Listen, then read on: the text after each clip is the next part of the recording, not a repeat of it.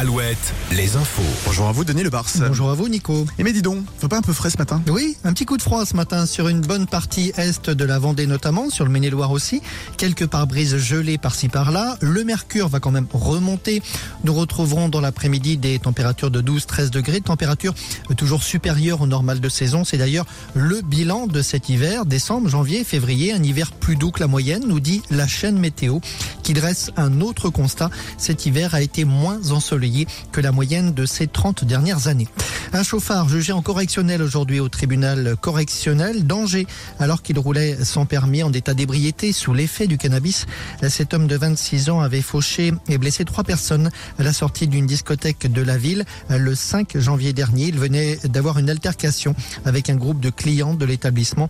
Il est depuis cet événement en détention provisoire.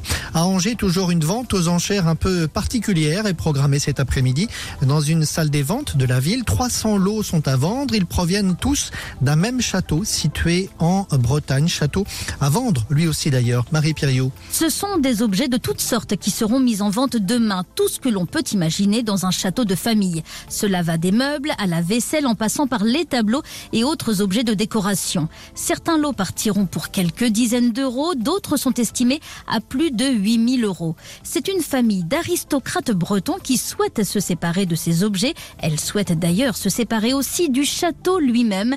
Il s'agit du château de la Bourdonnais, un château du 19e situé entre Vannes et Rennes. Et je le rappelle, si ça vous intéresse, ce château est à vendre 1 500 000 euros, Nico et Lola. Ah, c'est cher. 25 chambres sur un terrain de 30 hectares, il y a de quoi faire. On parle des agriculteurs maintenant. Ce sont des professionnels non syndiqués qui ont instauré le blocage de la nationale 249 hier, plusieurs heures de blocage et de bouchons. Et puis sur la scène internationale, les déclarations d'Emmanuel Macron sur une possible intervention des troupes au sol en Ukraine, des déclarations contestées par d'autres alliés européens, mais aussi par les États-Unis. Le foot, Lyon est le premier qualifié pour les demi-finales de la Coupe de France. L'équipe de France féminine, elle, joue ce soir sa première grande finale, la finale de la Ligue des Nations contre l'Espagne, en Espagne, à Séville. Et puis en tennis de table, nous évoquions hier ce derby entre Angers et la Romagne. C'est la Romagne qui s'est imposée et qui prend la troisième place provisoire du championnat de France. Très belle journée sur Alouette.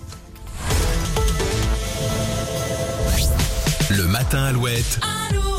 6h10. Alouette Bonjour à tous, bon début de journée avec Alouette, il est 8h03 et aujourd'hui c'est la journée mondiale sans Facebook.